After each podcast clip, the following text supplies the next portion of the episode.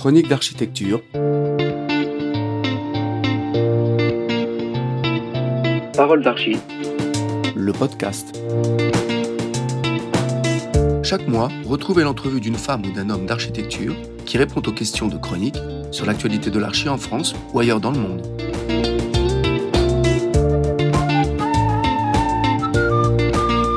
Aujourd'hui, François Leclerc répond aux questions de Christophe Loré.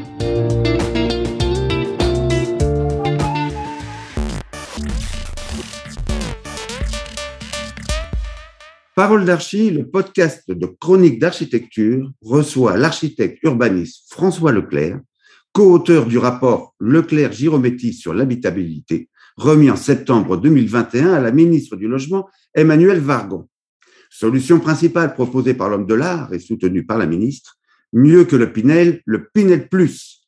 Cher François, bonjour. Bonjour. Merci d'avoir répondu à l'invitation de Parole d'Archi. C'est un plaisir de vous recevoir. C'est aimable à vous ma première question, voyons, depuis au moins 2008, euh, et la loi Cellier, mais je suis sûr qu'il y en avait avant, mais euh, je ne m'en souviens pas, euh, chaque gouvernement modifie, transforme les dispositifs de défiscalisation du logement en espérant à chaque fois résorber la crise du logement sans n'y parvenir jamais. Avec ce Pinel Plus, dont les modalités et les super pouvoirs ont été précisés par la ministre le 14 octobre dernier, cette fois, c'est la bonne? Euh, ça, ça, va, ça va continuer. C'est-à-dire que effectivement, dans les zones denses et précisément dans la région parisienne, il y a une euh, très forte pression.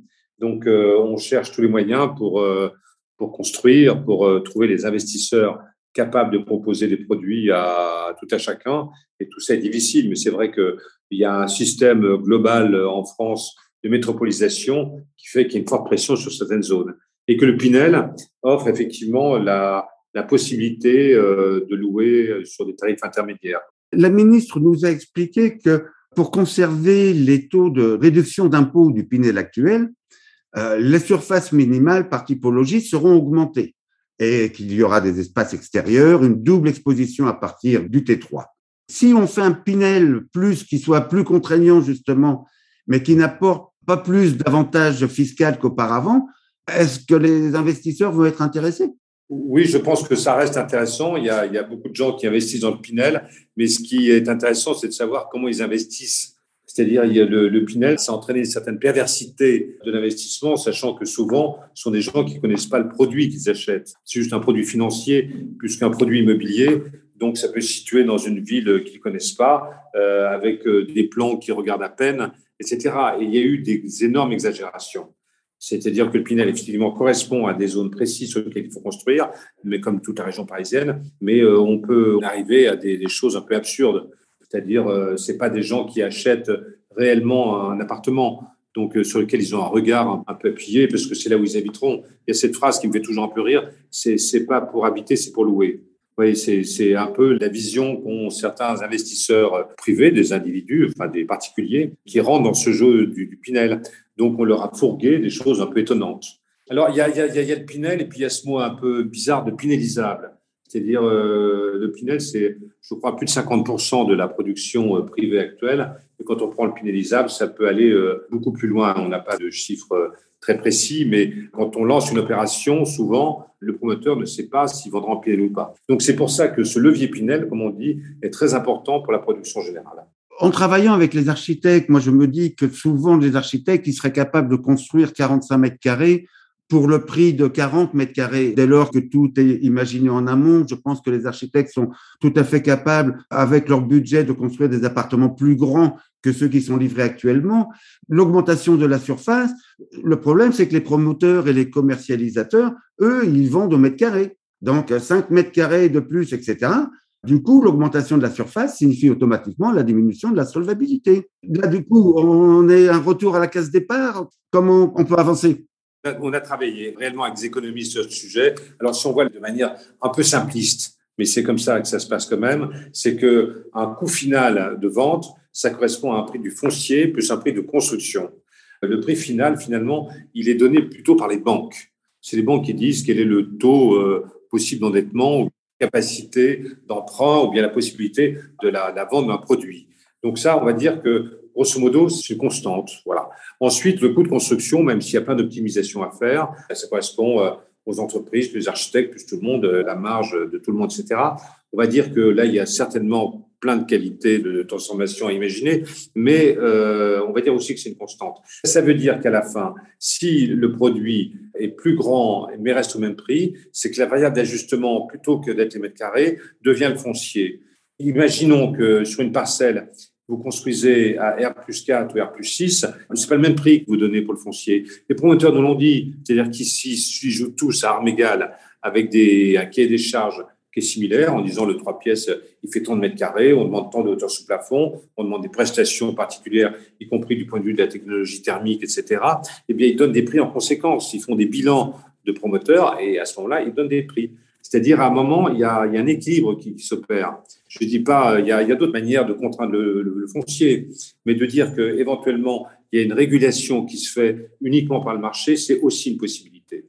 Ah, donc, c'est la raison pour laquelle vous expliquiez dans le rapport enfin que tu expliquais, mais je dis vous expliquiez parce que euh, tu n'étais pas seul euh, à l'écrire. Non, j'étais avec Laurent. Voilà, euh, Laurent Girometti.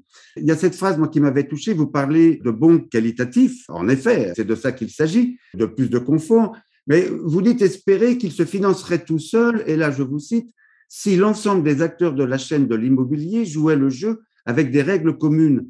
Alors ça, on, est bien tous conscients, mais est-ce que c'est pas une trop belle preuve d'optimisme et c'est cela où je dis il y a des règles communes qui arrangent tout le monde. Les, règles communes, c'est éventuellement un cahier des charges. Les, maires demandent pour une parcelle soit revêtue de marbre avec des toitures en zinc ou je sais pas quoi, etc. Ça rentre dans le bilan. Et eh ben euh, que des mètres carrés rentrent dans le bilan, c'est pas mal non plus. C'est la, la possibilité, c'est dire que à partir du moment où il y a un bilan qui se crée avec un cahier des charges, il y, a, un prix de sortie qui s'opère et c'est ça qui donne le prix du foncier. C'est-à-dire c'est le foncier qui doit payer ces prestations supplémentaires que l'on demande, ces prestations là étant principalement au niveau de la surface. Très bien. Bah, écoutez, nous sommes proches du temps imparti, donc ce sera ma, dernière question, François, euh, si tu le veux bien, parce que dans le rapport, on entend beaucoup de bonnes intentions, là, nous sommes en pleine, euh, enfin en pleine, en début de période électorale. Est-ce que tu as le sentiment, puisque tu as travaillé avec les services de la ministre, que bah, peut-être au moins pour la prochaine mandature, il puisse se passer quelque chose de résolument novateur pour bah, peut-être faire avancer les choses plus que ça ne s'est passé là euh, les, dernières années. Attends, moi, ce que j'ai beaucoup aimé dans ce rapport, c'est qu'il est entendu. C'est-à-dire, euh, tu as fait remarquer récemment dans une chronique que c'est un rapport en plus, mais, mais celui-là, j'ai l'impression qu'il y a une certaine médiatisation. Il y a beaucoup de promoteurs qui se sont emparés, beaucoup de maires qui se sont emparés, qui nous appellent pour savoir comment fabriquer des chartes de qualité par rapport à leur ville, etc. Donc, j'ai l'impression que c'est un sujet. Alors, c'est un sujet qui serait peut-être euh, presque mieux dans les municipales que dans une présidentielle. Enfin, tout ça peut se conjuguer très aisément, mais c'est un, un, rapport qui a un véritable sens. Je pense que le vrai sujet, si j'ai encore une seconde, c'est de dire que le vrai sujet maintenant, c'est le foncier. C'est-à-dire comment le trouver? C'est-à-dire, euh, on a vu qu'il y a une sorte de mécanisme municipal fabriquant euh, une sorte de, de rétention. C'est-à-dire que les maires n'ont pas toujours envie de devoir construire chez eux outre mesure. Donc, euh, il y a un vrai problème d'offre par rapport au foncier, et c'est là-dessus qu'il faut travailler, entre autres par rapport à, à, des existants à transformer, des bureaux qui doivent être transformés aussi, etc., etc. Je pense que le, le grand combat pour que tout ça fonctionne euh, bien et qu'il y ait presque ce choc de l'offre, c'est de travailler sur les possibilités foncières de toutes les villes. Dont acte, François Leclerc, merci infiniment d'avoir répondu aux questions de Parole d'Archie. Je t'en prie au plaisir de poursuivre ces échanges, bah, peut-être justement autour du foncier. Merci encore et à bientôt François. À bientôt, ciao ciao. Retrouvez tous les mois le podcast de Chroniques d'architecture sur notre site internet chronique au pluriel-architecture.com et sur les grandes plateformes de podcast iTunes, Google et Spotify.